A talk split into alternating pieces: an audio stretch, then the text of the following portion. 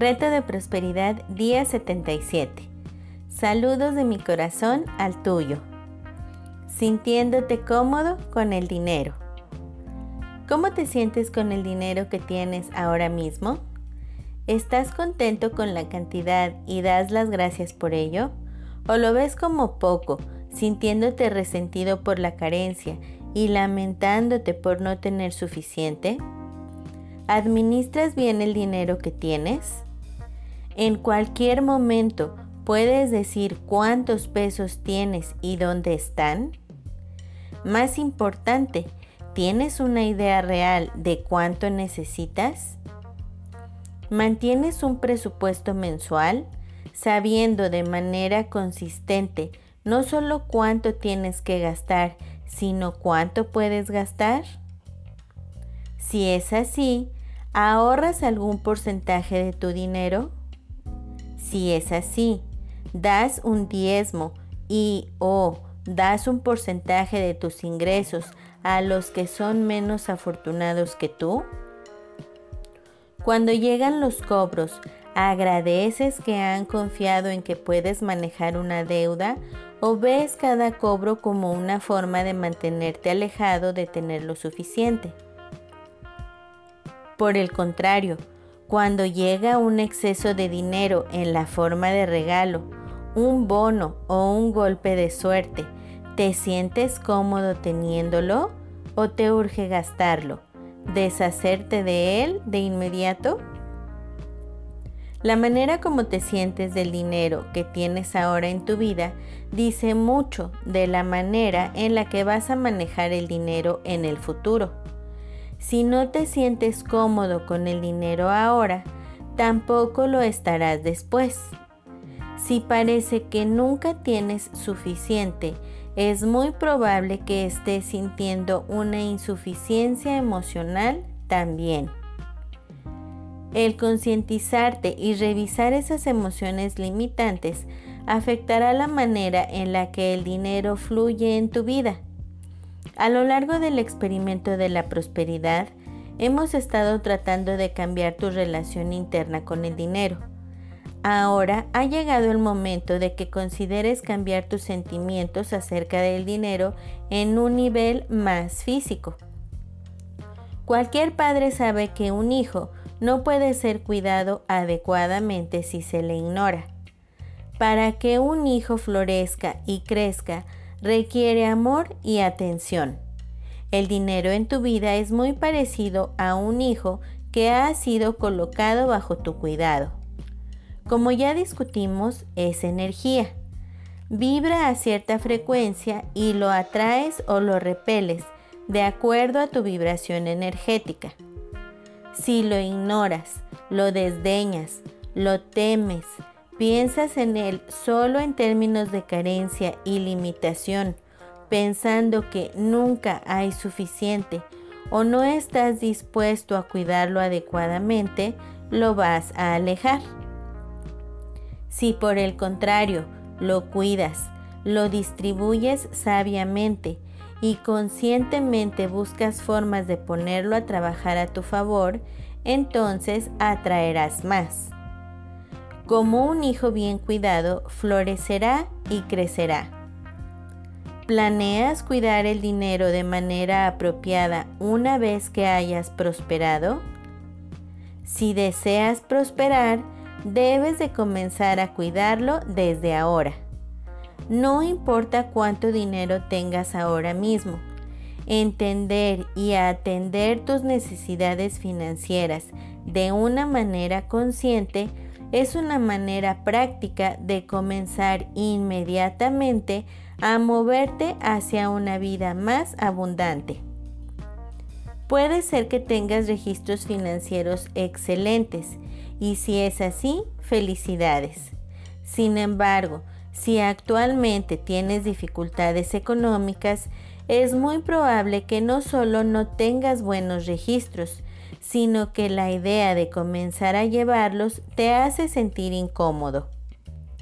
El solo pensar en tomar el control de una condición que puede ser que esté completamente fuera de control puede crear una barrera inmediata entre tú y tu zona de confort.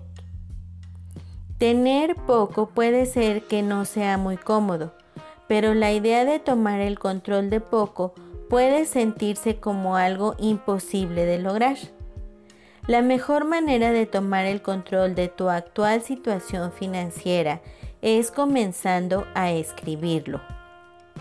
Los programas de control de dinero como Quicken gratuito son muy buenos para controlar tu situación financiera y si es posible, te recomiendo seriamente que comiences a utilizar un programa así. Sin embargo, si no es posible, no te preocupes será suficiente un pequeño cuaderno, parecido al del 10% que comenzaste a llevar tiempo atrás. Tenlo contigo todo el tiempo y comprométete a registrar todos tus ingresos y tus gastos a diario. La manera más rápida de controlar tus finanzas es escribiéndolo todo. Necesitas saber dónde estás antes de que puedas tomar decisiones serias acerca de tus finanzas. Durante estos últimos días, escribe todos tus gastos en tu cuaderno. Dedica algunas páginas del cuaderno a diversas categorías como son casa, seguros, salud, alimentos, servicios, luz, agua y teléfono, diversiones y misceláneos y escribe el artículo y la cantidad en la hoja apropiada, manteniendo una suma de los gastos.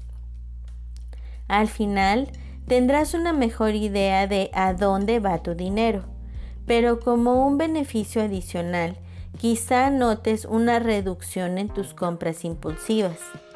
Comprar una cosa de forma impulsiva es una cosa, pero comprar algo sabiendo que lo vas a documentar y sumar te da una nueva conciencia hacia este proceso que a veces actúa como un inhibidor.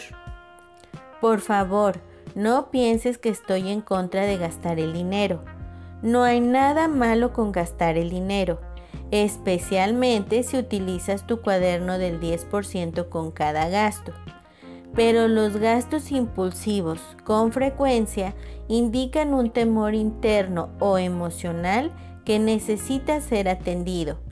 Y el usar tu cuaderno para anotar tales gastos te servirá de barómetro, no solo para lo que gastas, sino cómo lo gastas y qué áreas muestran una batalla interna que necesita atenderse. Al registrar tus gastos diarios, también préstale atención a tus emociones a medida que sumas y restas. Para los que no están acostumbrados a llevar registros financieros, este puede ser un proceso desalentador y puede ser que te sientas tentado a dejarlo muchas veces. Resiste, recordándote con frecuencia que al hacer esto, tomas el control de tu futuro financiero. Comprométete a hacer este cambio positivo de documentar cómo fluye hacia adentro y hacia afuera de tu vida el dinero. No puedes saber si te sirve o no un hábito a menos de que sepas exactamente qué hábito es. Esto te dará un mucho mejor entendimiento de los hábitos del dinero. La acción del día. Lee tu plan de negocio para la prosperidad y las 11 cosas de tu lista de agradecimientos. Toma un momento para pararte firmemente con un brazo alzado hacia el cielo, el puño firme como si te estuvieras agarrando de la mano de Dios. Ahora, ya sea verbal o mentalmente, repite. Con Dios como mi testigo, hoy soy poderoso Hoy soy valiente. Hoy soy fuerte. Hoy estoy libre de miedos.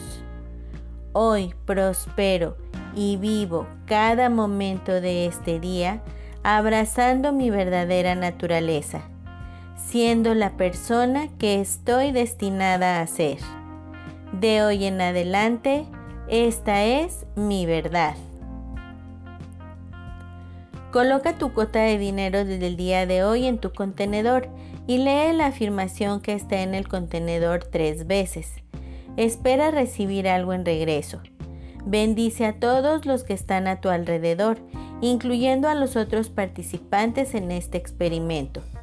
Imagina cómo aquellos a quienes bendices prosperan y se rodean del bien. Entonces, bendícete a ti mismo e imagina lo mismo. Puedes continuar bendiciendo a la persona o personas en tu lista de bendiciones. Lee todas las bendiciones que llegan por correo electrónico, WhatsApp o Messenger. Tus bendiciones están haciendo una diferencia. El leer las respuestas te dará la oportunidad de verlo por ti mismo. La afirmación del día. Me siento cómodo pensando acerca de, trabajando con y negociando con mi dinero. El pensamiento del día. El hablar del dinero nos hace sentir incómodos. A veces hasta nos sentimos confusos por querer ganar dinero. Quizá asociamos el estar interesados en el dinero con el tipo de gente que solo está interesada en el dinero. Y ciertamente nosotros no somos así. Rhonda Abrams. Reto de bendiciones día 77.